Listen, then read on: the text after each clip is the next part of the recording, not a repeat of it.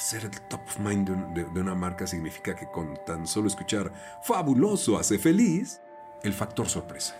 Te quiero sorprender.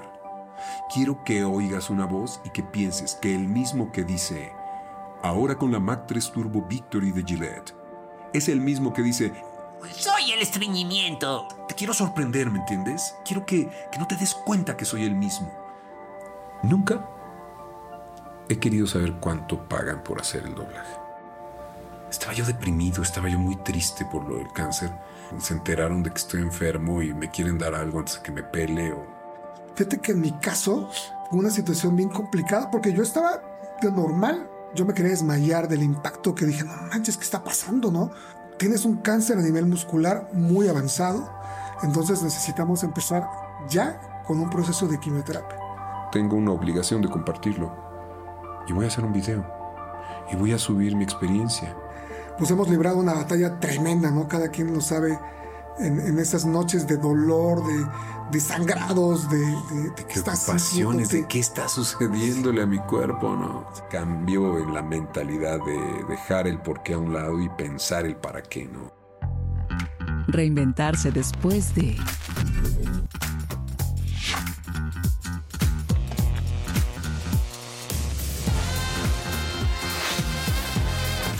Host, Juan Carlos Esquivel. Una producción de Canal Cero Televisión.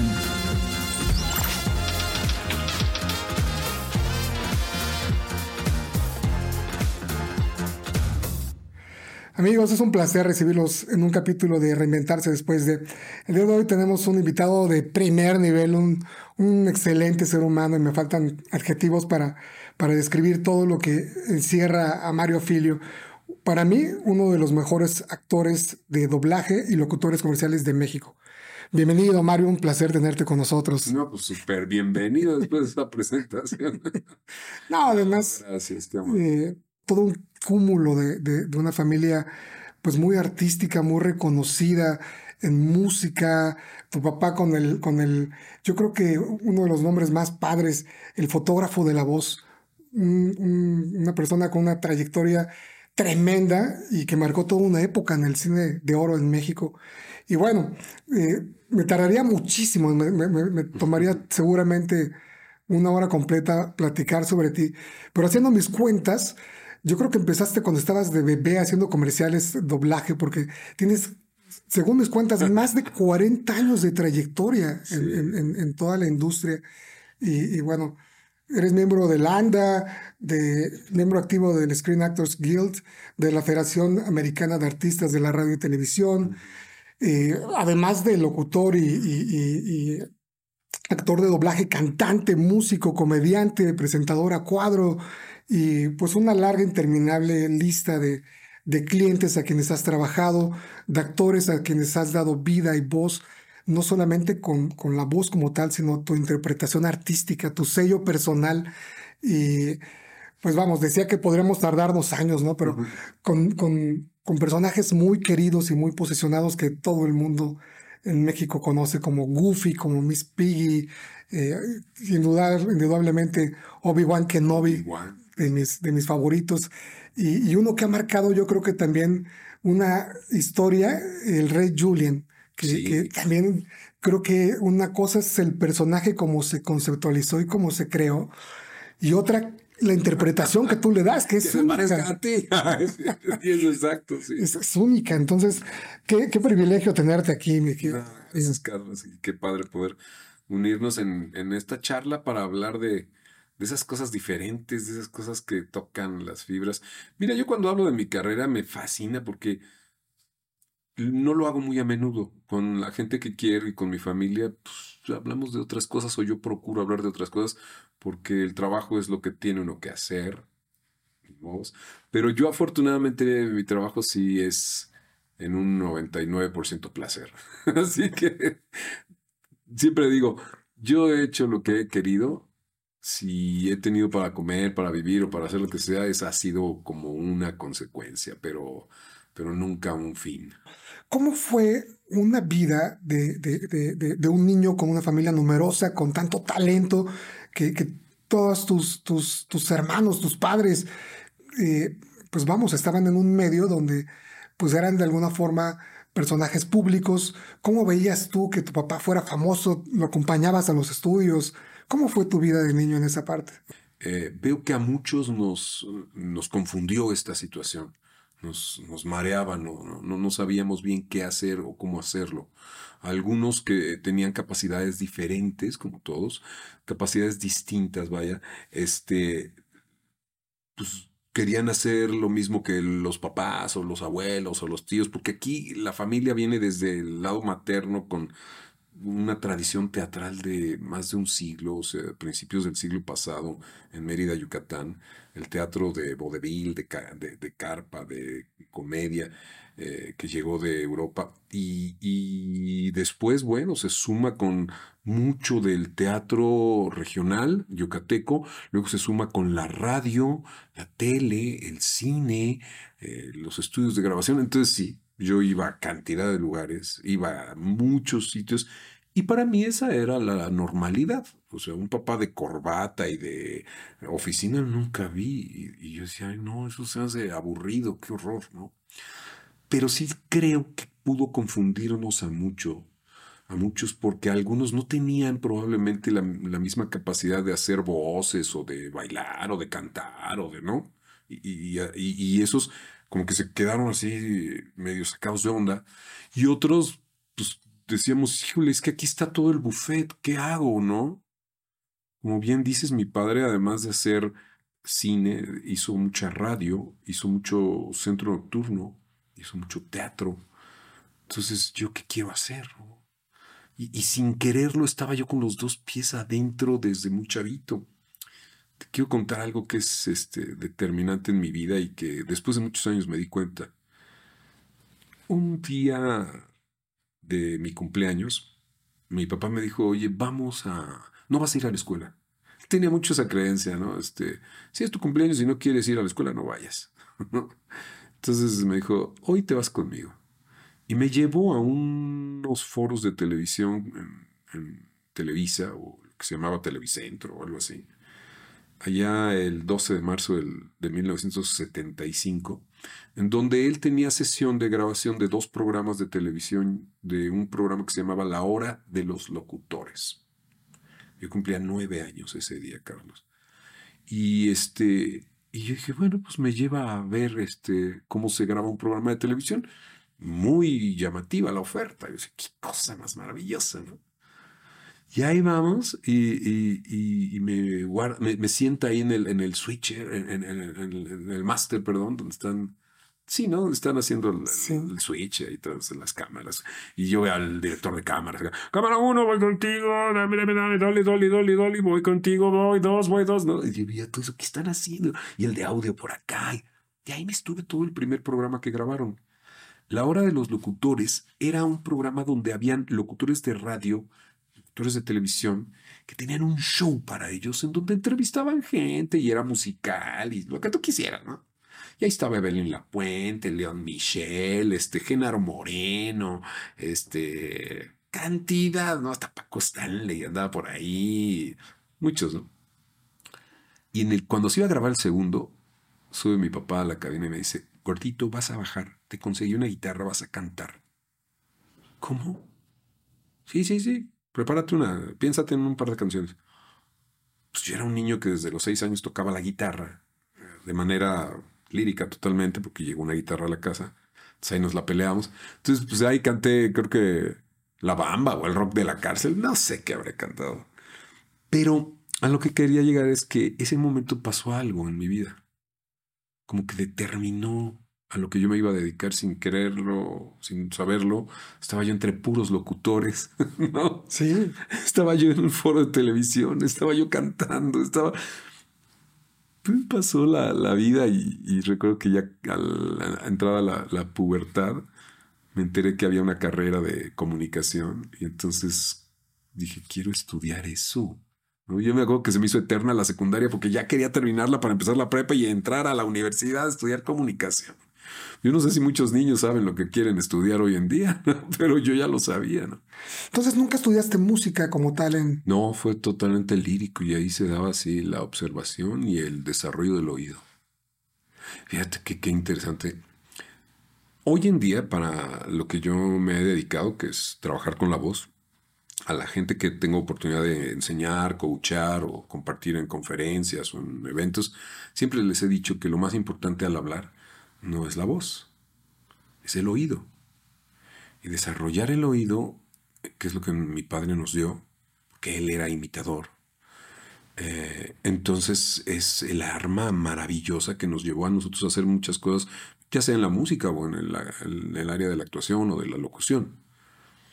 Y yo me acuerdo que me sentaba, ahora que veía tu chelo, yo me sentaba desde niño con mi guitarra, porque llegaba antes de la escuela, porque pues todos estaban en, la escuela y yo llegaba antes por haber ido al kinder o al primario. Entonces recargaba mi oído en la guitarra, en la caja de madera, y solo le daba una cuerda. Y ahí me quedaba escuchándola hasta que se agotaran las frecuencias, dejaran de percibir, dejara yo de percibirlas. Y le daba otra cuerda. Y ese era mi entrenamiento, sin quererlo, ¿no? Eso, lo, hice, lo hacía horas, como lo tengo de recuerdo de niño. La- el oído pegado a la caja de madera y. tum. No, entonces. Qué maravilla. Sí, sí, sí, lo- nunca me imaginé que de eso iba a vivir, ¿no? O sea, no de tocar cuerdas y de oírlas, sino de poder usar mi, mi oído para controlar mi voz. Que eso es una cosa increíble, que mucha gente no, no considera, ¿eh? Mucha gente piensa que hablar es, ah, que vibren las cuerdas, muevo la lengua y digo lo que pienso. Pero cuando ponemos atención a cómo nos escuchan los demás y cómo queremos que nos escuchen, ahí la cosa cambia, ¿no? No, además, yo creo que tienes ese don porque tienes la voz. O sea, a mí alguna vez algún compañero locutor me dijo, ¿tú sabes quién puede ser locutor? Cualquiera, cualquiera que pueda hablar. Pero, el, el- vamos, la- la tesitura, esa... No, pues es que es algo que vas cambiando, Carlos. O sea, tú te vas moviendo en este campo porque tienes la capacidad auditiva y entonces más que especializarte en hablar, te especializas en escuchar. Entonces dices, ah, me voy a meter por aquí. Ah, ya me di cuenta qué es lo que está haciendo este otro. O que te digo que la imitación, o sea, lo que hacía mi papá. Mira, cuando yo iba a la escuela me decían los amigos o la maestra, a ver, todos van a decir a qué se dedica su papá. ¿no? Y entonces el niño, mi papá es dentista, el mío es abogado, el mío es vendedor, el tuyo, mi papá hace voces. ¿Y, ¿y dónde las vende? no? Qué cosa más rara, ¿no? Hace voces. Pues, ¿Quién hace voces? no? Es algo único. Y además, aunque tuvieras esa capacidad, yo creo que de chavitos todo el mundo tuvimos algún amigo que le gustaba jugar y hacía voces, imitaba, pero de, de eso a que trascienda o que ya se dedique a eso, Y que viva o que mantengas una familia de 10 hijos de hacer voces, está medio raro. ¿no? bueno, está tremendo. Y, y, pues empiezas a tomar una carrera en paralelo como actor de doblaje, porque vamos, dentro de todas las demás facetas, como, como, como decías, pues te especializas en dos, en actor de doblaje y en locutor comercial, Sí. y has prestado voces para cantidad de comerciales. Sí, fíjate que hoy al paso del tiempo eh, me doy cuenta como ya hay comerciales que formaron un- un- una huella en la memoria de mucha gente y cuando uno pensaba que a la gente no le gustaban los comerciales y que era lo primero que cambiaban o era cuando aprovechaban para levantarse para ir a la cocina por un sándwich o al baño. Eh, no, hoy me doy cuenta que hay mucha gente vintage que, que recuerda comerciales que, se les quedaron en la mente, ¿no?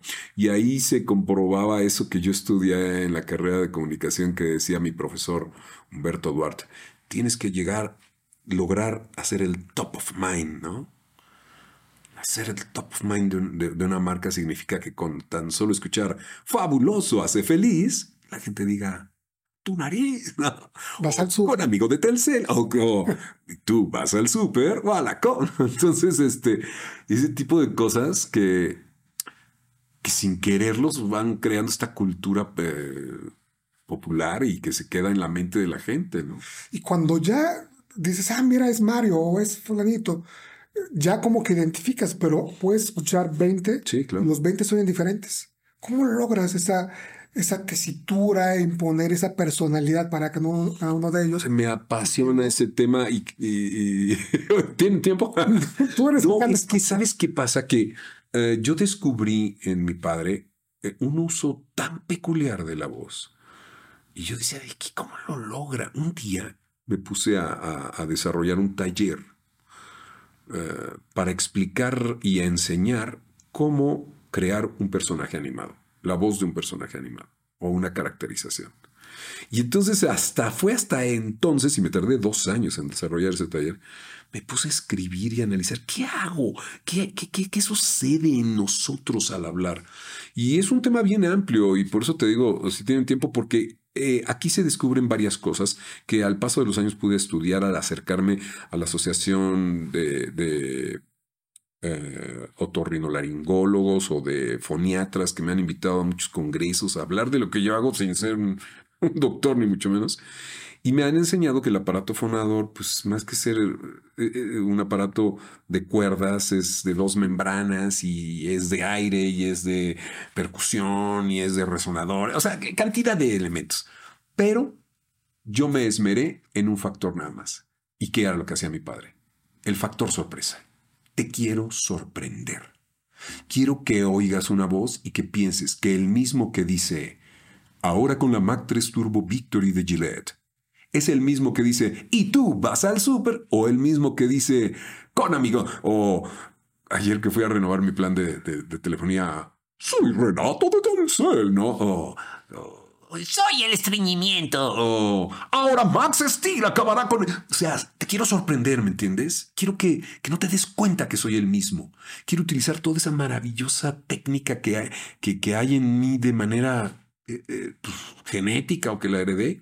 Y que hasta, como te digo, después empecé a estudiar y a entender cómo funciona para causar eso, ¿no? Entonces, que no suene yo siempre igual. Me, me imagino que eso, eso es algo muy, muy peculiar en mi trabajo que me he esmerado en hacer. Y se logra, ¿eh? Porque no logras diferenciar que eres el mismo de un comercial a otro, ni de un personaje De un per- no, ahí- Esto es tremendo. Ahí en los personajes es bien padre, es ¿Cómo, logras meterte dentro de la psicología de un personaje? Porque, pues en realidad, un, un- un locutor de, de doblaje es un locutor en serio que siente, que vibra, que llora, que ríe. Y, y la interpretación es majestuosa, ¿no?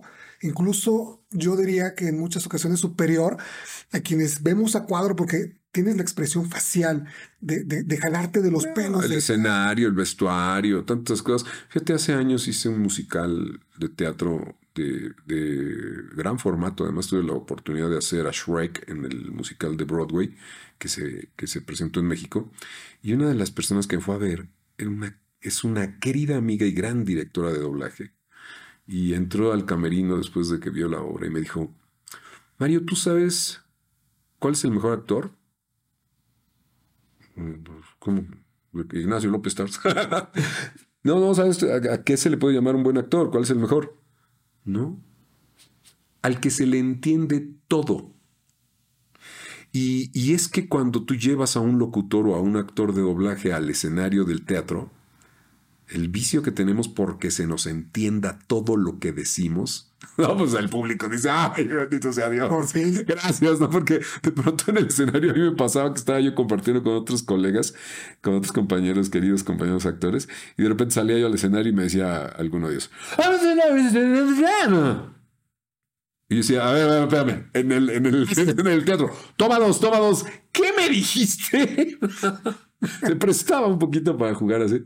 Y, y- es que sí, pues el, el- actor de doblaje, el artista de la voz, es un meticuloso de la, de la claridad al hablar y del manejo de intenciones y. O sea, pues solo tenemos la voz, ¿no? Entonces tenemos que explotarla al máximo.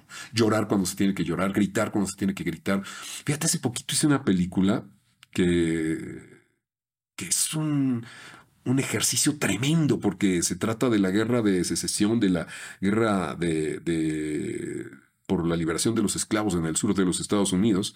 Doblé a Will Smith en una película que se llama Emancipation. Y creo que el 90% de la película son reacciones. Solo se la pasa huyendo, corriendo de los que están tratando de apresarlo y de, de detenerlo, ¿no? Entonces todo, todo Carlos es... y se cae. ¡Ah! Entonces, cuando te preguntan, ¿actuar es gritar de veras? ¿Llorar de de veras? ¿Sufrir de veras? Totalmente. Totalmente. Sí, tienes una herramienta única para, para hacer tu medio de de expresión. catarsis. No había, no había grabado una película con tanto, tantas reacciones y tan difícil de hacer en ese aspecto. Sí, es una catarsis. más ruda. Fíjate que a raíz de, de, pues de la pandemia, de todos los cambios que ha habido en todos los sectores de, pues de la industria, del entretenimiento, eh, ¿cómo, ¿cómo evoluciona tu trabajo en este sentido? Antes, por ejemplo, aquí en Canal Cero, te comentaba hace ratito que pues antes recibíamos tres personas a la semana, ¿no? Para grabar y, y teníamos como un flujo muy continuo. Sí. De repente, ¡fum! Obviamente baja el, el- el- el nivel de trabajo en nuestro caso, ¿no? Que pues estamos muy enfocados al video corporativo, a la comunicación. Eh, en el caso de la producción, yo, yo decidí no poner en riesgo al equipo porque de repente caía alguna producción y decíamos, oigan chicos, pues hay que ir a grabar al centro de distribución de Pepsi donde hay 300 camiones que salen a cada camión que te gusta, 50 rutas durante el día que va a tener exposición como con miles de personas y todos se vuelven a regresar a un punto de concentración que es el centro de distribución. ¿Quién viene? Y tú les veías la cara de terror. El compañero que tiene tres niñas, el compañero que vive con sus papás que son mayores. Y dices, puta, ¿cómo le hacemos? ¿No? Todo nos cambió. Sí, muy. En, en tu caso, ¿cómo evolucionó todo este tema en, en tu trabajo? Yo creo que fue una oportunidad. Mira, hace muchos años, te puedo decir 30 exactamente, recuerdo que era 1993. Yo empecé a incursionar en, en- en poner mi estudio, en poner mi propio equipo en casa. Y no solo eso, empecé a, a- conocí el MP2, el envío de audio a través de un internet incipiente que hacía y a través de ese internet recuerdo trabajar con mi hermano David, un proyecto él en Cuernavaca y yo en Ciudad de México, en donde le dije, oye, mira, haz esto, baja esto, pon lo otro y por ahí vas a hacer este la música MP2 y me lo mandas por un correo. que no sé qué". Sí. Entonces me, me, me, me aventé un clavado a, a- a investigar y no solo me apasionó, empecé a comprar equipo y así puse mi estudio en la casa. Yo producía una estación y, y además de grabarme yo, pues producía, la estación me llevaba los materiales, ahí armaba. eh, y bueno, finalmente me di cuenta que había una necesidad de grabar a distancia hace todos estos años pero no la recibían los productores, ¿no? Gente que, como tú bien lo dices, querían que el locutor fuera. Entonces yo decía, pero es que si se puede enviar una frase, de repente nada más quieren un permiso o una vigencia eh, o un acompáñalo con leche o aliméntate sanamente o este válido al 30 de octubre, ¿no? Entonces por eso tengo que regresar. Yo vivía lejos y, oigan, ¿por qué no me aceptas que te lo mande? Empecé a conocer algunos estudios que, que- empezaban a incursionar en eso y mira lo que hacía yo. Recuerdo que trabajaba para Televisa y yo vivía hasta satélite y tenía que ir a San Ángel. Entonces conseguí unos amigos en Altavista a los que les mandaba por internet mis frases como hoy presentamos no sé qué en un programa que hacía yo ahí. Les decía, quémame un CD y manda a tu mensajero a la recepción de, o un DAT, y a la recepción de Televisa para que llegue. Entonces empecé a promover que la gente pudiera mandar las cosas a... Y sabes, terminé agarrando un grupo de locutores y enseñándoles a hacerlo. Que yo dije, si somos más, lo van a terminar aceptando. Lo van a terminar aceptando los productores. Porque yo llegaba y les decía, te puedo mandar esa frase. Ah, estás loco, ¿cómo crees? Te lo juro. Entonces dije, si yo le dijera que ya lo hacen más. Entonces empecé a enseñarles a muchos, a compartirlo con, Wow, con amigos. historia. Ahí empezaron los talleres de Mario Filio, básicamente. Nos reuníamos, entonces les empecé a enseñar cómo te grabas en casa. Empezaron a salir las tarjetas de audio, que, que- audio media que se ponían en las computadoras, luego las interfaces, luego los micrófonos, luego, no, cómo hacer tu home studio. Compartirlo con mis colegas. De tal manera que llegando a tu pregunta, cuando pasa esto y hay que trabajar desde tu casa, pues yo ya tenía los fierros, ya estaba mega armado, ya tenía años grabando a distancia para producciones en los Estados Unidos, para comerciales en otros lugares del mundo. Entonces cuando me dicen, oye, pues es que hay que manejar un software nuevo, mándalo, ma- mi amigo, yo me integro. Entonces tuve más trabajo. Se Qué maravilla. multiplicó mi trabajo, al menos en doblaje, sí. Qué maravilla, porque además, pues vamos, como productor que ya tengas un, un equipo de trabajo sólido, experimentado, que sepas cuál es el flujo, los tiempos, pues es alguien confiable, ¿no? A quien poderte dar trabajo porque sé que vas a responder de manera... Y hacérselo saber. Tú sabes de qué manera te le acercas al ingeniero de audio, al dueño del estudio, al productor, ¿no? Sí, Entonces, yo empecé a desarrollar un- un- una relación cercana con todos ellos para que me tuvieran la confianza. Te juro que yo propicié mucho de lo que hoy estoy disfrutando de, mi, de trabajar a distancia, de poder y que confíen en mí, porque yo, yo sufría mucho manejando horas en el auto, sí. cosa que me trajo consecuencias tremendas, tremendas, Carlos. O sea, el, el- el tener tantas horas manejando el auto, yo terminé, digo, ya hablaremos de ese tema, pero terminé con severos problemas de columna, cirugías de columna, grandes problemas de próstata y puedo decir que ese fue el motivo por el cual yo terminé enfermo de, de cáncer de próstata, porque no comes, porque te aguantas, porque estás horas en el tráfico. Y eso, los que tenemos auto, imagínate la gente que, que, que- lo hace en, en- bueno, muchos años lo hice en transporte público, pero esos ritmos de trabajo me llevaron a tratar de diseñar una mejor forma de, de- de enviar mi trabajo. Qué maravilla que haya sido parte de este proceso de evolución. Pero sabes que de repente como que se extraña esa calidez. Ahora ya que seguimos trabajando, pero tenemos conectado por Zoom al cliente por un lado, No, después el, el- el- el actor por otro lado, después aquí lo estás grabando y dando otra toma. No, es muy Ese, frío. esa, ese acercamiento de, de calidez que Y te las historias, las historias que se daban, o sea, que venías, yo venía aquí en la calle de Sagredo, recuerdo, había un estudio ahí del señor Santana, del ingeniero Santana, y más atrás en Track 3, y, y recuerdo esos lugares donde conocía personalidades que yo decía, "Oh, es la voz de, es la-", y podrías hacerte su amigo y, y saludar, no había esto de tomarte fotos por todos lados, pero eh, sí, no, la convivencia humana eh, Sí. es y será tan valiosa siempre. Sí, es difícil, ¿no? Tú eres como que siempre muy, muy querido, muy, muy, eh, muy respetado, pero además eres cuatísimo de todos, ¿no? Que, Sí. que los invitas y cotorreas y juegan y de repente se meten en el personaje y hacen maravillas, pero pues ya difícilmente puede ser a distancia, ¿no? El romper el hielo cuando tienes eh, tres, cuatro personas más que no puedes hablar de forma directa, que no, no hay esa calidez. Yo espero que en algún momento se logre encontrar como un balance, ¿no? Yo creo. Yo ahora ya hago algunas cosas que sí las piden presenciales. Sí hay cosas que te dice el- el- la compañía. Esto tiene que ser presencial. Y también por muchos cuidados de, de, pues, ¿cómo le llaman? Discrecionalidad. Sí, de- de confidencialidad. confidencialidad eso. Entonces, pues bueno, finalmente, este, una buena combinación sería ideal. Pero también, pues la facilidad de estar en cualquier lugar del mundo y, trabajar. Oye, yo me acuerdo, mis clientes empezaban a confiar en mí, de veras a confiar en mí. Recuerdo que grababa yo para Comercial Mexicana, lo mismo que para Radio Shack, lo mismo que para Coca-Cola, lo mismo que para Telcel. Y llegué a grabar en los lugares mm, que menos te lo imaginas. Y recuerdo a mi querido amigo Pepe Labat que decía, he grabado Ford desde Egipto. Esto hace más de 20 años, ¿eh? O sea, a principios de siglo. Era, era increíble que pudiéramos llevar equipo y grabar. Yo he mandado desde barcos, desde entradas de aviones, debajo de una silla, en aeropuertos, en, en carreteras, en... No tienes idea los lugares desde donde he enviado mi trabajo.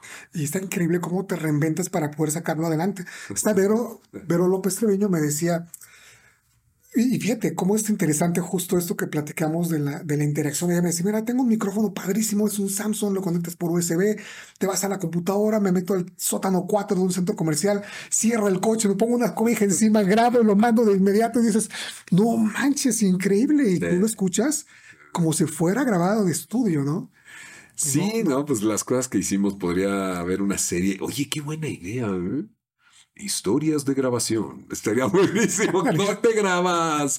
No, como si- yo me acuerdo una vez que iba a abordar un vuelo y me decían en la comercial, necesitamos que digas 20% de descuento en todos los shampoos. Pecho tierra en el vestidor de una tiendita de camisetas en un aeropuerto. Le pedí a la señorita que apagara el sonido y se oían los aviones y yo ahí abajo. 20% de descuento en todos los shampoos. y ahora mándalo por internet rápido antes de subirte al avión. El avión ya está saliendo. Corre. No, no, no. Parte de toda esta cuestión de, de la conectividad, de cómo hacerlo, ¿cómo te logras mantener actualizado en un campo tan, eh, tan direccional como es el, doblaje, como es la locución. Tú das cursos, tú das talleres, tú, tú me enseñas a las personas, pero en tu caso, ¿cómo recibes esa capacitación como para mantenerte actualizado? Creo que fue un juego bien mañoso, porque desde muy chavo empecé a ir a las escuelas, a las universidades, a hablar de lo que hacía. Y yo pensé, ah, yo voy a ir a enseñarles. ¿Sí?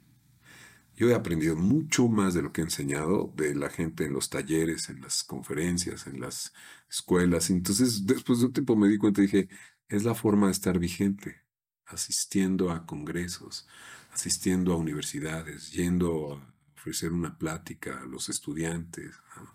Sí. Digo, después se pudo convertir en un negocio, ya empiezas a cobrar por hacerlo, pero, pero muchos, muchos años y hasta la fecha con mucho gusto me acerco a las escuelas que me invitan, a las universidades, a los grupos de estudio, y eso me mantuvo siempre atento. Después he sido un fanático de investigar y de estudiar no solo nuevas tecnologías, sino lugares donde trabajar. Entonces, desde hace ya algunos años he estado constantemente visitando otros mercados. Eh, viajo mucho a los congresos de voz que se desarrollan, sobre todo, sobre todo en los Estados Unidos. Eh, voy a congresos donde conozco agentes, directores, productores, voiceovers, actores. Eh, aprendo de todos y, trato de participar en todo. Soy un metiche, ¿no? Entonces, este, No, y México está también, hay, hay un grupo de locutores que está empujando con todo el gremio, ¿no? Sí, nos empezamos a, empezamos a aprender lo que era el poder de asociarnos, de agruparnos, de defendernos, de defendernos unos con otros, no de los demás, de cuidarnos nuestros intereses.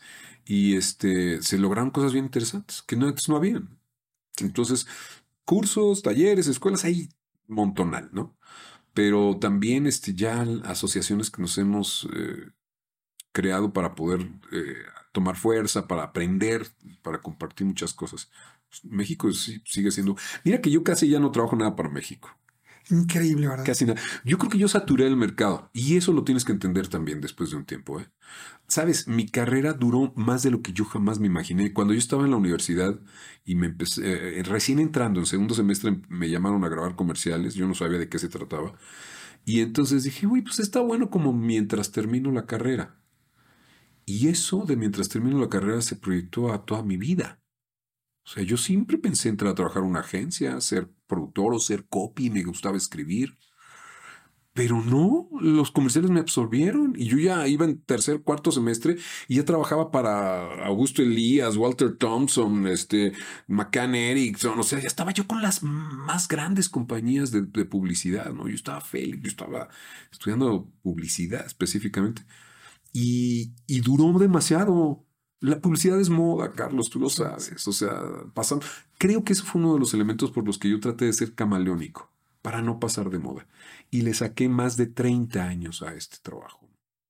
Yo, yo soy fiel seguidor tuyo en TikTok y me encanta cuando, cuando veo los comerciales. Digo, no manches, pues, además eres este comeaños, porque es comercial de hace 30 años ¿Qué tal? y, eso? y- y- y sí se nota en muchos casos de evolución, pero en muchos casos es como si lo hicieras el día de hoy, sigue siendo actual, Sí, sigue siendo sí. muy vigente. No, y además sabes que he tenido la bendición de que pues, no ha cambiado tanto mi voz. Tú notas cuando alguien este, envejece y yo digo, "Uf, yo, voy a yo estoy cerca de los 60 años y, y mi voz sigue, sigue dándome para vivir. O sea, lo agradezco, es algo que tengo que... Pero también un compromiso, ¿no? O sea, Sí. lo tengo que cuidar. O sea, cero café, ¿eh? Ay, Oye. pero eso lo cortamos. ¿eh? Oye, fíjate que cuando, cuando yo empecé, para mí conocer locutores era como conocer artistas, era así como, wow, tú eres la voz de tal personaje, tú eres esto, tú eres aquello, y, y era como, como mágico, y lo sigue siendo, fíjate que Sí. el, el conocer, y, y ya cuando logras esa cercanía, porque trabajamos juntos, porque compartimos proyectos, estrés, güey, me urge para ahorita, mándamelo, el cliente mandó cambios, entonces ya se hace como una sinergia y ha sido maravilloso. Son personalidades y personajazos. Yo nunca se me va a olvidar una vez que, también siendo muy niño, mi papá estaba que, viendo que veíamos al tío Gamboín en la tele, ¿no? Estábamos ahí sentados. Si no conocen al tío Gamboín, muchachos, hice un clavado a Google. Y este, y entonces nos dijo mi papá, este, a ver, vengan, súbanse a la camionetita. De una camionetita. ¿Televisa? El edificio de noticias, me acuerdo que era, donde estaba 24 horas y tal. Nos suben un elevador, salimos a un estudio mucho más pequeño que este, con un blue screen, creo que era. Sí. Así, un escritorio con muñequitos y un señor yucateco con un saco lleno de parches y muñequitos que le dice a mi papá, Tilingo, ¿estás paisano? ¿Qué haces por acá? Mi papá no era yucateco, pero mi mamá sí. ¿Cómo estás? Este Ramiro se llamaba. Ramiro, mira, te traje a mis hijos. Ay, hijo, pasen, por favor. A ver, siéntate, ¿quieres ponerte mi saco? Entonces me senté en el No, blue screen, me puse el saco de muñequitos. Mira, ¿que no quieres unos Twinkie Wonder? Aquí nos dieron Twinkies, nos dieron pases para ir a ver la película de Heidi al cine Arcadia. Yo me quedé así y oía la voz del yucateco, ¿no? No, nada, nada, nada, nada, hablaba así. Amiguitos, sobrinos, que no sé qué. Digo, los que son de contemporáneos van a recordarlo. Salimos de ahí. Cuando subimos al elevador para bajar, se sube un señor grandote así, yucateco. ¿Qué pasó, Tilín? Y dije, este es norteño. Le dije, Ay, no te hagas, ¿por qué hablas como norteño? Bueno, lo que pasa es que soy del norte de Yucatán. Víctor Alcocer. La voz de Herman Monster, la voz de Kojak, la voz del águila de Serfín, la voz de. Híjole, de, de, de, de Matute. Don gato, don gato.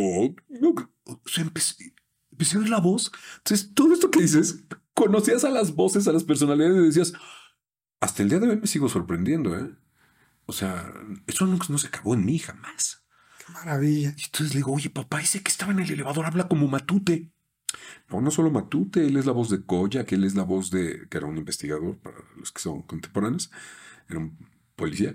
Este, es la voz del águila de Servifín, es la voz de Herman Monster, el que dice, "Lili, no, no, abuelo, abuelo, lo quiero, lo quiero, lo quiero.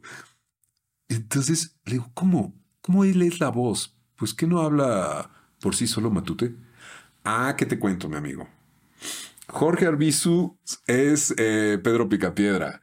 Eh, está Eugenia Avendaño es Betty Mármol. Este, Claudio Brook es eh, o no sé qué. Este, este, ¿cómo se llama? El que se llama este, el que hacía Don Gato. Este, Julio Lucena es el enano Mármol y, y Don Gato. ¿Qué? No me digas eso, que no tienen su propia voz. ¡Cállate! No te quiero ir ya, no.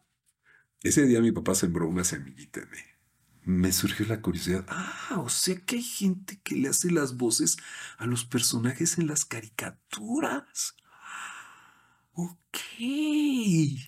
Yo era de esos que se asomaban por los hoyitos detrás de la tapa del televisor de bulbos a ver si veía por ahí a la pantera rosa en la tele guardada. Yo pensé que ahí Sí, no, por supuesto, la, la magia y la imaginación. ¿no?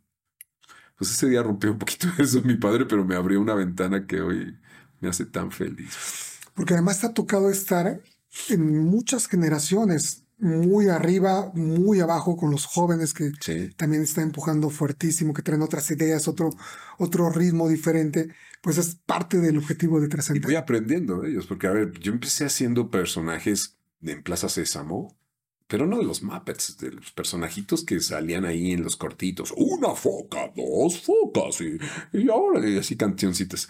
Y después eh, pues, me empezaron a dar personajes en Disney, ¿no? O sea, el conejo de Winnie Pooh, Goofy de Disney, y luego este, el Doctor Doppler, o este, el príncipe Navin, el príncipe, el príncipe Felipe, eh, el espejo de Shrek, pum, pum, pum, pum, pum, y eh, eh, Miss Piggy, este, el Julien, este, ah, empiezan a pasar, Ralph el demoledor, tra, tra, Obi-Wan Kenobi, pra, pru, pru, y de repente me empiezo a integrar a cosas que no conocía, que son de las nuevas generaciones, porque todo esto que te dije, pues ya son de los millennials y de gente que creció en los ochentas, ¿no? Y ahora me integro a Demon Slayer, One Piece, este... Me empiezan a hablar para puras cosas así, este, de, de anime que en mi vida había visto. Bueno, menos que vi de anime fue Heidi, ¿no? Sí, sí. Y empiezo a entender nuevas generaciones, ¿no? Entonces me empiezo a involucrar y veo que los directores son chavitititos y me dicen, no, señor, esto se hace así. Y a aprender cómo cómo se les habla a las nuevas generaciones en proyectos y en series de nueva gama. Digo, el anime tiene toda la vida, ¿no? Pero, pero yo nunca había trabajado en eso, ¿no? Yo era más ñoño. había estado haciendo... pero, oye, los Muppets, los Muppets, yo los veía en los años 70, los domingos, en canal 13, me acuerdo, nunca se me olvidó. Y ahora regrabamos toda la serie de los años 70. Se grabó para salir en Disney Plus. Y doblé los episodios con la voz de Piggy, porque ahí se llamaba Peggy, diciéndole René, al que después de muchos años yo lo he llamado Kermit, ¿no? Y, así este, el oso Figaredo, que luego fue Fossi, y así todos los nombres de los años 70, ¿no? Decía, esta es la serie que yo veía de niños y ahora la estoy doblando, ¿no? No, qué sueño, qué sueño hecho realidad de estar ahí, ser parte de todo este proceso. Eh, no deja uno de aprender. La ¿Hay, vida- algún así. personaje que sea tu favorito que digas, puta, cómo disfruto hacer este? No, los disfruto mucho todos. Cada uno tiene un espacio. Es como si fueras a visitar a una tía a Guadalajara y luego fueras a ver a tus primos a Mérida y luego fueras a la casa de unos cuates aquí al ladito y así. Pues yo creo que habrán algunos con los que te diviertas más y otros con los que sufras más. Sí. Yo creo que el gusto de la gente por Julien pues, ha sido muy grande, ¿no? El gusto de la gente por Obi-Wan, de los fanáticos. Sí, no, no. Pero yo no podría tener una preferencia por uno o por otro porque a todos les he entregado mi corazón. Te juro que les he entregado mi corazón. Te voy a decir algo que espero que no saques al aire. no, pues ya estamos al aire. ya. No, pero es algo que ha causado un poco de controversia en mi trabajo, sobre todo en el doblaje, que no en los comerciales. Nunca he querido saber cuánto pagan por hacer el doblaje. Ni quiero saberlo. Vaya, no regalo mi trabajo, ¿no? Y tú sabes, y tengo gente que se encarga de, ver los contratos, de cobrar y todo eso. Pero nunca ha sido un móvil porque afortunadamente siempre me dediqué a la publicidad y de eso vivo. He vivido hasta el día de hoy. Y el doblaje, que para muchos de mis colegas respetables y, admirados es su trabajo, para mí ha sido mi pasión. Entonces no es que yo regale mi trabajo. Y cuando te dicen aguas, no grabes con, no grabes con ese, pues sí, se prenden las luces y no voy. Pero nunca me he querido enterar porque no le he visto esa, esa cara. Entonces a mí como me dicen, viene una nueva película de, de El espejo de Shrek, viene una... ¡Ay, de qué se trata! ¡Qué emoción! No, eso es lo que me emociona. Eso es lo que me llena, eso es lo que me apasiona. No sé si está bien que lo diga. Durante muchos años este, he sido criticado por esto y, y ahora lo comparto más que antes. Antes decía yo, "Ay, qué pena, ¿no? O sea, me callo. Pero sí trato de trabajar todo a través de la Asociación Nacional de Actores, que además es la que a, a mi familia y a mí nos, nos, nos dio mucho y tengo mucho que agradecer. Entonces, si yo puedo seguir cotizando a través de la ANDA y hoy soy miembro honorario, me siento, me siento afortunado y agradecido. Jamás me imaginé que pasaran los Estás continuando un legado, ¿no? Un legado que, pues seguramente, en- en- entre tanta familia, pues ya tendrás muchos discípulos, seguramente. Sí, y fíjate que hace muchos años recuerdo haber ido al teatro Jorge Negrete a, que, a ver a mi padre que recibiera la medalla Virginia Fábregas. Esa se da por 25 años de trabajo.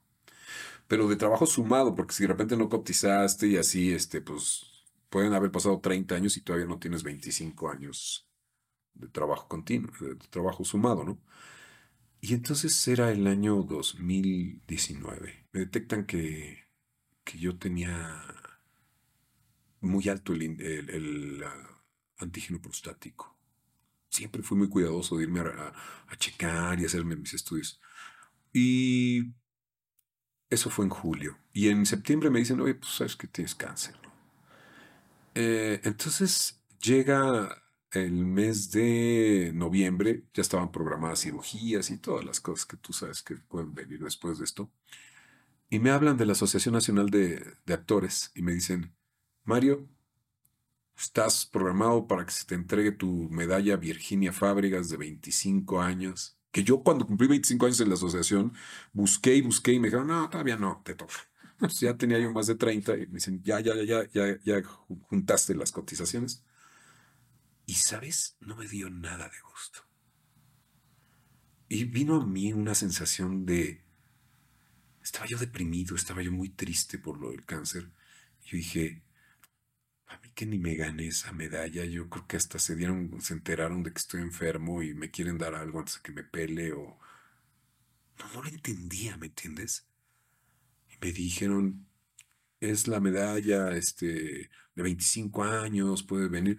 Y después me habló la Asociación Nacional de, de, Radiodifusores del Valle de México.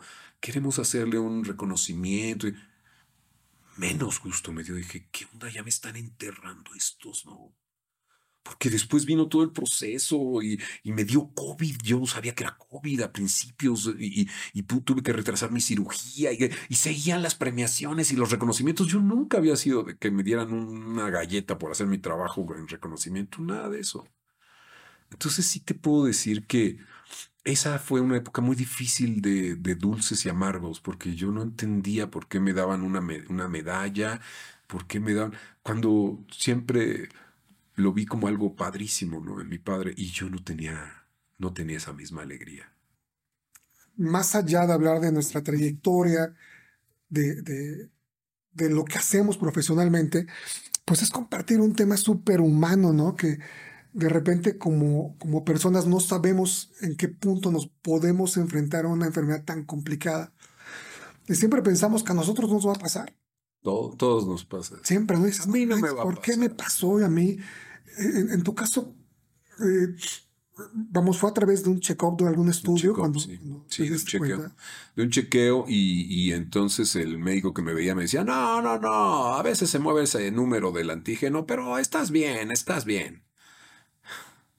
Cuando llegué con, con el doctor que finalmente me atendió, me dijo, perdiste mucho tiempo, amigo, muy valioso. O sea, que te digas un médico Sí. me, me zumbó, ¿no? Me- y nos cimbró a mi esposa y a mí, ¿no? O sea, nos, nos congeló esta situación. Y sumado eso, a que empieza la pandemia. en el Sí, no, no, 2020. Entonces, lo que platicábamos, ¿no? O sea, además de venir en una creciente decadencia así de, de- de- y un bajón de ánimo y todo eso, y sobre todo de trabajo. Yo el 2019 pu- pu- pu- vi también como me, me empezó a bajar mucho mi trabajo, ¿no? Y luego hacia el final, pues me, me- me sucede esto, bueno, de septiembre hacia fe- finales. Y recuerdo que empezó el año, empezó el 2020, y ahí me operaron en, en enero. Todavía no se sabía como tal la, la, la- el COVID y esto Sí, sí. ya me había dado a mí. O sea, con todos los síntomas. Que había viajado a Europa, porque había viajado a, a, a Bale, me acuerdo. me tuvieron que mover la fecha de la cirugía. Total que empecé radiaciones y todos estos procesos yendo al, al hospital así con escafandra casi, mano, porque No, no entras por una cosa y sales por otra. miedo, era un miedo de, de- de la contagiadera. Sí, una época bien difícil y yo sí creo que a, a propósito de reinventarse y por eso que tu invitación me pareció increíble, creo que fue un proceso que me reconformó, me, re- me reinventó del todo, me hizo surgir de, de abajo y valorar muchas cosas. Porque sí, yo pensé que ya me estaban echando encima las palas, eh, los palazos Las de, flores. de tierra y las Y los flores. mariachis. Y... Sí, estuvo fuerte. Fíjate que cuando, cuando platiqué contigo para toda esta invitación, me dijiste una palabra maravillosa que, que no es nuestra obligación, sino es nuestra responsabilidad. El a veces platicar nuestra historia para, para que mucha gente se haga consciente, porque de repente nuestro cuerpo nos comunica cosas que nosotros nos rehusamos a, a- a entender, o a veces por negligencia se pasa el tiempo y ¡pum! cuando te das cuenta, pues ya está muy avanzado, ya hay una metástasis y ya no hay nada que hacer. Fíjate que en mi caso fue una situación bien complicada, porque yo estaba de normal, voy a hacer pipí, y haz de cuenta como que bajan un switch y suben otro switch, y de repente empecé a hacer pipí con sangre pero roja. Eh, vamos, yo me quería desmayar del impacto que dije, no manches, ¿qué está pasando, no? O sea, esto no es normal. Y, y desde el primer síntoma dije, tengo que buscar a un doctor porque esto no, no, no me suena. Dios. Y además siempre pasan las cosas como en el peor momento, ¿no? En sábado a las 3 de la mañana o en viernes donde no puedes ir al otro día al doctor. Sí. Y entonces sí, me sí. aventé todo el fin de semana, le hablé a un doctor y me dijo, mira, vente el lunes, pero vente ya con tal estudio, tal estudio. Y, y yo no lo dudé. Todo el fin de semana estuve así. No me dolía, no olía, no, no había nada, pero era sangre. Y, y No, no, qué susto. yo me quería desmayar cada vez que iba a hacer pipí. Entonces, cuando fui al doctor y, y- y en ese momento mencionó la palabra cáncer, yo, yo sentí así como que caía en un abismo Sí, y sentí así como que, puta, mi vida puede estar terminando, ver qué- Es y que ver qué pasa. Y me recomendó con un nurólogo, me dijo, cuando vayas con él, adelántate con tales estudios. Voy con el doctor y me dijo, bueno, hay que entrar, hay que hacer una laparoscopía, puede ser cáncer, puede no serlo, la única forma es entrar, pues que hay que hacerlo. Me acuerdo que era un jueves, me dijo, ¿cuándo quieres? Yo dije, mañana, de una vez, ¿para qué esperamos más, Sí, no? sí, sí, sí, sí. Y, y yo me acuerdo que para mí era una tontería, así como que para el lunes yo ya tenía Ya grabaciones. tenía uno citas, planeada la vida, Sí. claro, lo que sigue. y, y- y entro a, una- a la cirugía y, y despierto, pero mal. Me quitaron dos quistes, los mandaron a analizar, los dos tenían cáncer y, y analizaron las laminillas. Y de ahí viene un proceso así como que bien de miedo, ¿sabes? Porque ese doctor fue muy atinado, me dio como que el, el pronóstico correcto, me dijo qué es lo que teníamos que hacer. Pero yo cuando escucho cáncer empiezo a pensar que tendría que ver un, un oncólogo. Y, y entonces busco un oncólogo y caigo en las peores manos en, en el Hospital Ángeles con un médico tremendamente deshonesto, con la peor ética que pudiera yo imaginar. Y entonces él me dijo, mira, todo lo que tengas para mí no sirve. Tenemos que empezar con estudios nuevos. Te vamos a hacer un estudio que duraba como ocho horas y me metieron como cuestiones como radioactivas para pasarla Ajá. por la máquina todo el día. Y entonces, después de muchos estudios, de repente estoy un día tranquilo y me hablan de la oficina del oncólogo. Me dicen, tu cita es el viernes, es martes, necesito verte ya, hoy. ¿Puedes venir? Y dices, no mames, o sea, me están hablando de la oficina del oncólogo, adelantándome cuatro, Cuatro días, días la la, cita, la cita. ¿no? ¿Qué está pasando? Y el doctor me dice, tienes un cáncer a nivel muscular muy avanzado, entonces necesitamos empezar ya con un proceso de quimioterapia. Y, y- y- y- y te vuelves loco, ¿no? Porque en este momento sientes que ya tu vida se acabó, porque ya hay estudios comprobados en, una- en un, en un, eh, en un laboratorio del Hospital Ángeles que es como, confiable del Ángeles de Pedregal, que pues tiene mi confianza. Y, y entonces me dijo, tienes que buscar un oncólogo. Y, y yo le dije, pero pues usted es mi oncólogo. Me dijo, no, no hay diferentes especialidades. Me explicó que era un oncólogo radiólogo. Llego con ese médico que era peor que el anterior.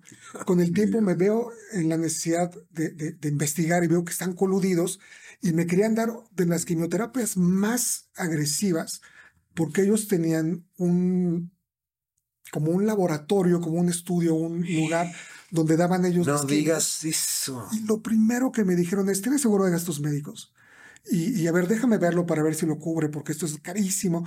Pero mire, es un lugar muy exclusivo, muy tranquilo. No, no, no, por Dios. Quería, tenía la necesidad de compartir contigo esta historia, porque estando todo el tema de- del COVID en su máxima expresión de peligrosidad, me decían, súper controlado el ambiente, todo muy tranquilo. Y entonces fueron dos semanas que yo viví el peor infierno de mi vida. O sea, dentro de mí, Qué fuerte. yo, yo dije, tengo un, o sea, no de mí, sino el doctor ya me dijo, güey, tienes Claro, un- claro. un Y la palabra del doctor, ¿cómo lo voy a poner en, en tela de juicio? sustentado con estudios, sustentado claro. con las laminillas Claro. que, que- salen de, pues, de la patología que me hicieron. Y entonces veo una publicación en Facebook donde tú das las gracias al hospital ABC de, de- de Santa Fe, al médico que te atendió, que hicieron una cuestión milagrosa. Y en ese momento mi vida era reflexión, escribir parte de, de- de mis historias, parte de mis memorias. No sabía si iba a tener un mes o dos, Sí, caray.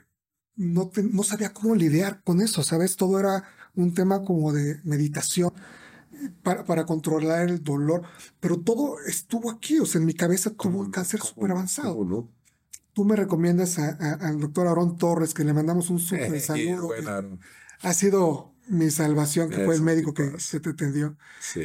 Y el doctor dice, no confío ni en el pronóstico de uno ni en el pronóstico de otro porque son diametralmente opuestos. Partamos de cero. Vamos a analizar tu, patología. Si dice una cosa, nos vamos por esa, si dice la otra, es, es ver de qué lado de la moneda cae el volado. Y, y afortunadamente, pues ya no tenía el cáncer, lo tuve, me operaron en una etapa muy temprano, pero creo que al compartir esta historia, robar parte del tiempo de, pues, de este programa para compartirlo también desde mi punto de vista, pues es sensibilizar a tanta gente que puede haberle pasado lo mismo o el caer en manos de alguien que tú confías y depositas en ellos tu vida. Y, es una traición tremenda, ¿no? Que yo lo que dije es, pues que el karma de la vida los lleve por el camino. Así es, así fue con el, con, con el que me atendió a mí y, y una pena, porque además era un compañero que yo conocía de toda la vida, de la escuela y así. Y a tres de nosotros que nos atendió, se le fueron las cabras y los tres terminamos en cirugía. Y no teníamos nada. Pero fíjate qué interesante lo que dices. Yo recuerdo que cuando me entero de todo esto, digo, como bien comentaste hace rato, tengo una obligación de compartirlo. Y voy a hacer un video. Y voy a subir mi experiencia. Y voy a decir lo que está pasando. Y voy a hacer, y he subido varios, ¿no? Y, y- y voy a, a componer un tema musical. Y voy a subirlo. Y voy a integrar. Y voy a compartir. Y creo que lo que he podido hacer ha sido poco comparado con lo que yo debería de hacer y lo que querría hacer, ¿no? Pero ahora que me dices que tú pudiste ver ese video, me emociona mucho, Carlos, me emociona muchísimo, porque si podía cambiar y ayudar en la vida de alguien, lo que, lo que yo intentaba hacer es, es valor increíble el que esto cobra para mí, ¿no? No, no sabes cómo te estoy agradecido y creo que esta responsabilidad, esa labor social de, de, de como seres humanos compartir nuestras experiencias, el abrirnos, eh, a veces son temas como muy personales y muy delicados. ¿no? Sí, caray. El, el cáncer que yo tuve fue de vejiga y es, no tengo palabras para describir lo fuerte que es el proceso de, de- de prevención, porque literalmente las quimios consisten en, en- le- llaman vacunas, y es que son vía uretral, te inyectan una cánula por el pene, por la uretra de unos 30 centímetros y hacen una combinación con, con unos reactivos que lo que te inyectan es tuberculosis. Qué La tienes que tener en la vejiga una hora y después hacer pipí para sacarla. Y te dicen, cuando hagas pipí, limpia, desinfecta. Pero imagínate el dolor. O sea, no puede haber una anestesia porque si te quedas dormida, dormido, pierdes el control Claro. de, de la vejiga. Entonces te puede hacer pipí y todo el dolor pues no sirvió para nada. Entonces tienes que estar consciente, tienes que ser así como, pues como mm, afrontar, hacerlo y no queda de otra. Y es como estar parado frente a un avión y tener que aventarte desde, la, desde, Desde lo la más alto. sí, desde la- Y dices, puta, pues tengo que hacerlo porque te dicen es un cáncer muy necio que regresa con mucha frecuencia. Y lo que hace la tuberculosis es preparar tus células para que estén como ninjas. Y si regresa el cáncer, pues que puedan atenderlo, ¿no?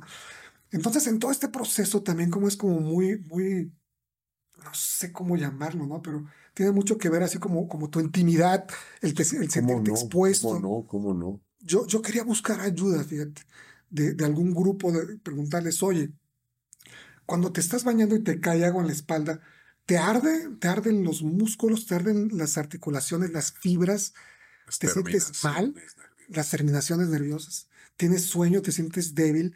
No tenía yo la, la fuerza física, por ejemplo, que vas al súper y de repente a la mitad del súper yo decía, no, ya vámonos, ya no puedo más, o sea, siento que me voy a desmayar, mejor ya vámonos. Y, y en el carrito, ni hablar, ¿no? De, de agarrar las bolsas del súper y, No, no, no puedo o sea, yo llegaba a casa a acostarme y me quedaba dormido y, y ahí es donde sentía que, que estaba mal porque pues una cosa es que eches la flojera, pero otra cosa es que tu cuerpo te pida descanso y que no dormir. quieras hacer nada. Entonces, que no quieras hacer nada. el, el hecho que tú hayas compartido esto para mí fue como, como un sello de confianza de que estás compartiendo tu experiencia, Sí. el doctor, eh, todo el proceso. Y, y de verdad es algo que me cambió la vida y que quería darte las gracias. no digas eso. Fíjate que desde hace muchos años yo me había integrado a colaborar con una asociación que se llama Con Ganas de Vivir, una asociación para ayuda de cáncer. Y no sabes que termines tú que- o que vais a tener tú ser parte de esto. Y, siempre escuchaba yo que los niños con cáncer, que la gente sin dinero, que entonces pues apoyamos, iba yo a los eh, hospitales a hablar con los médicos al, ci- a- al, al 20 de noviembre y así, ¿no? Tratando de hacer cosas por, por colaborar. Pero cuando eres parte de esto y te toca ser este protagonista de este tipo de historias, pues es, es sí o sí lo que tienes que hacer, ¿no? Y si alguien puede entenderlo y, puede verlo, es eh, una muestra clara de que se puede controlar y se puede erradicar en muchos de los casos si se atiende a tiempo, pues el que estemos tú y yo aquí, este, que lo entiendan y que lo hagan. De repente mucha gente, como tú decías, ah, bueno, eso le pasa a todos los demás. Pues no, te pasa a ti. Yo pensé igual, yo pensé exactamente igual, ¿no? Entonces te puede pasar a ti, me pasó a mí, le pasó a Carlos, le puede pasar a mucha gente. Y si estás a tiempo y sobre todo sabes quiénes, los hombres. Yo creo que este es un mensaje bien interesante para los hombres que estamos poco acostumbrados a, estar en un proceso de checarnos y vernos, ¿no? Las niñas y las mujeres desde chiquitas que vayan con el ginecólogo y que las revisen. Y los hombres machines. Entonces he visto gente muy querida, muy cercana, con ideas de veras, este tremendamente antiguas que dicen, no, yo ir a que me toquen, no, ni de broma, porque como bien dices, es un proceso muy íntimo, es, hay, hay- tiene uno que aguantar cosas que en tu vida te imaginaste aguantar, ¿no? Sí. que te hagan cosas tremendas, o sea, que te expongan. que- Y sabes qué, pues todo depende. Aprecias la vida, quieres vivir, aprecias a tu gente, los quieres amar y tener tiempo para darles lo mejor. Pues de eso se trata esto, no el por qué, el para qué. Dicen que, que un verdadero guerrero no lucha por los que tienen enfrente, sino por quienes tienes detrás. Y esa es mi motivación, fue siempre. El, el- el- así el mi hijo, mi familia, el, estar fuerte, como dices, para, para, pues para seguir dándoles pues lo que les haga falta, ¿no? Y seguir disfrutándolos. Sí, Y, y créeme que dentro de todo este eh, tema de tantas cosas que hemos platicado, creo que es el mejor mensaje que pudiéramos dar.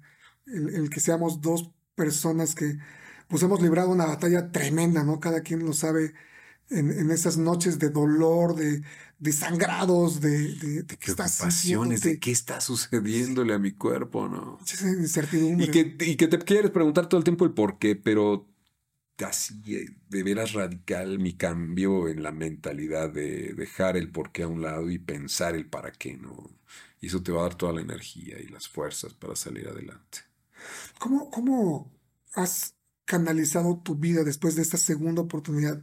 ¿Qué cambios ha habido después de esta experiencia? Me doy tiempo para venir a platicar con mis amigos, me doy tiempo para compartirlo con la gente, me doy tiempo para pasear a mis perros, me doy tiempo para ver a mi familia, me doy tiempo para hacer cosas que me llenen de alegría, me desestreso muy a menudo haciendo cosas que antes ah, las veía pasar y oye, antes llegaba a la casa, a su casa, que es la del banco, este, pasaba yo por, por la sala y nada más veía y decía, hijo, ese sillón está bien padre, me acuerdo que pagué una lana por él. No, pero tengo que llegar rápido a comer y luego a dormir y luego ya me voy, porque al día siguiente, entonces nada más pasaba yo así, veía de lado la sala de mi casa.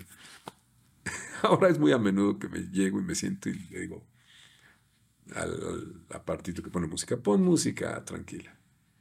Y quiero sentar a, a detenerme a ver la vida un poquito distinto. Fíjate, me involucré en un proyecto que nunca habría- hu- hu- hubiera pensado hacer. Acabo de terminar un audiolibro. Muy fuerte, muy difícil.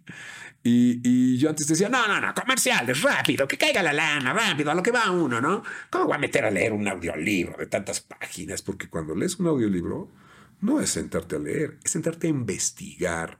Sobre todo un libro que acabo de grabar que tenía cantidad de citas y palabras en griego, en turco, en francés, en rumano, en... ¡Oh, Dios santísimo! Entonces no avanzas una página en un ratito, my friend. O sea, a ver, vamos a buscar cómo se dice esto, cómo se dice el otro, cuál sería la mejor forma, ¿no? Nada, me doy chance de hacer cosas en la vida que antes no habría hecho. Disfruto y aprecio momentos. Lloro mucho. Me gusta llorar. Me gusta explayarme y llorar. Me emocionan las cosas que veo. Agradezco las cosas que veo. Y creo que compartimos esas experiencias tú y yo seguramente. Seguramente. ¿Cómo, cómo, para- ya, ya para finalizar, Mario, ya me estoy comiendo mucho tiempo tuyo, No, adelante. ¿cómo ha sido reinventarte después del éxito? Después de una enfermedad, después de, de- de- de ser parte de una familia de, de- de talento, de éxito, de expectativas, ¿cuántas veces has tenido que reinventarte en tu vida? Híjole. Fu, Qué, qué, qué golpe al ego. ¿Sabes qué pasa? Que yo toda la vida pensé, este, mi actitud determina mi altitud, mi actitud determina mi altitud. Y este, no me puedo subir en un ladrillo y marearme. ¿no? Entonces siempre con esto en la mente. No, no, no, no, espérate. O sea, cuando esto llega de Davis y mucha gente que te dice, ay, es que tú has hecho y y que se siente el éxito. y que-". Yo nunca pensé en eso. No, no, no. Cuando de pronto esas voces dejas de oírlas, cuando te empiezas a tropezar, cuando te caes, cuando lo que tú creías que estaba muy seguro se desvanece, cuando la vida, no solo por tu enfermedad, sino por la situación mundial y por la condición mundial del COVID y de la economía de todo, ¡pralo! se va para abajo, cuando las estructuras que tú pensabas que estaban ahí muy eh, sólidas se caen, eh, ha, sido un, ha sido una lección fuerte, ha sido un golpe duro, pero ha sido voltear a ver a quien ha sido mi compañera de mi vida. Yo cumplo con mi mujer desde novios que nos hicimos novios hace 40 años, 41 años cumplimos este mes de noviembre, y sabes, es mi motor. Yo no tuve nunca hijos, tengo muchísima familia, tengo la bendición de contar con muchachos que crecieron con mi esposa y conmigo como mis hijos, que me llenan de alegría, que me llenan de nietos, que me llenan de, de- satisfacciones.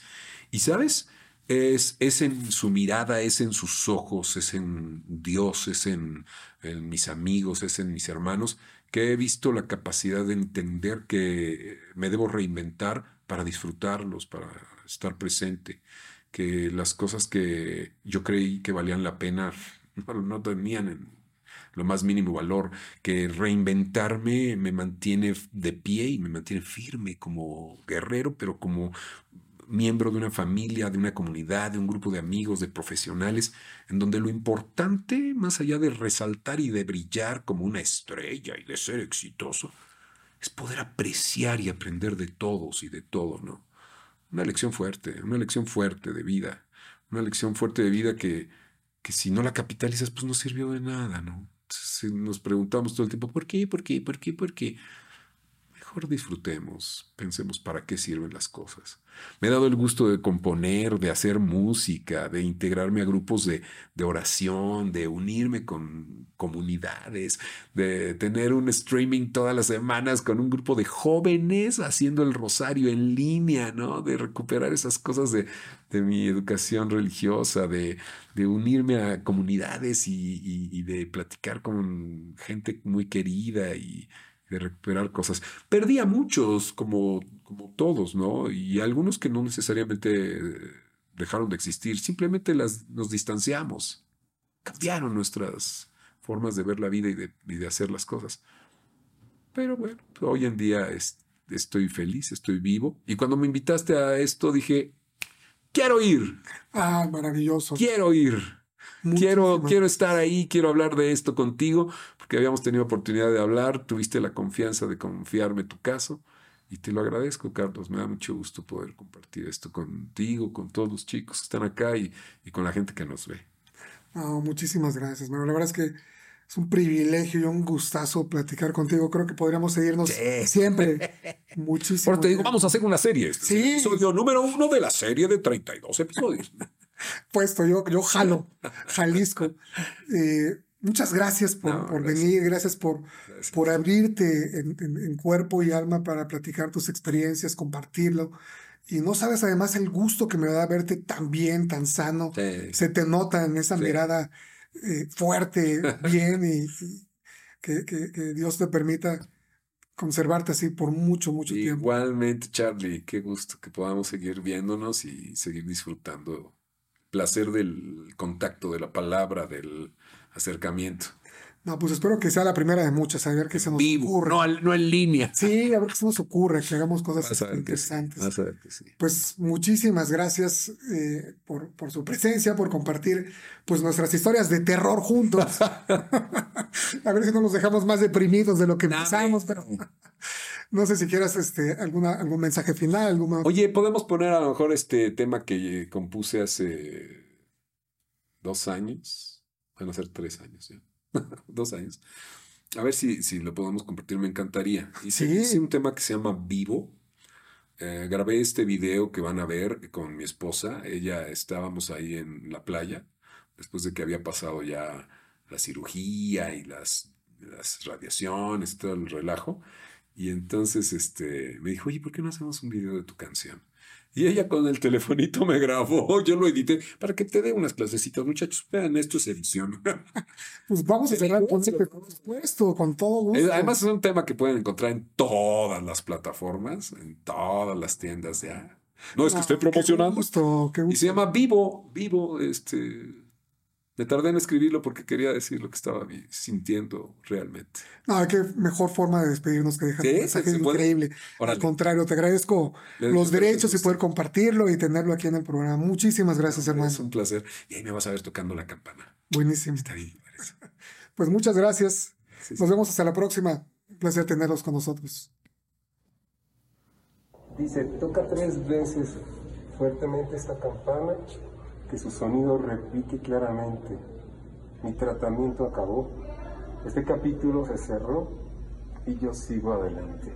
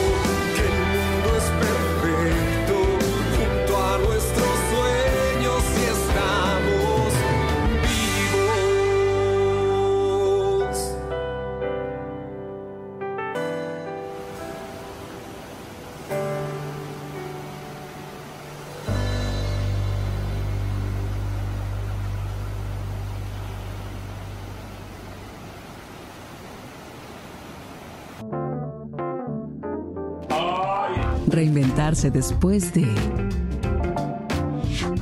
Host. Juan Carlos Esquivel. Una producción de Canal Cero Televisión.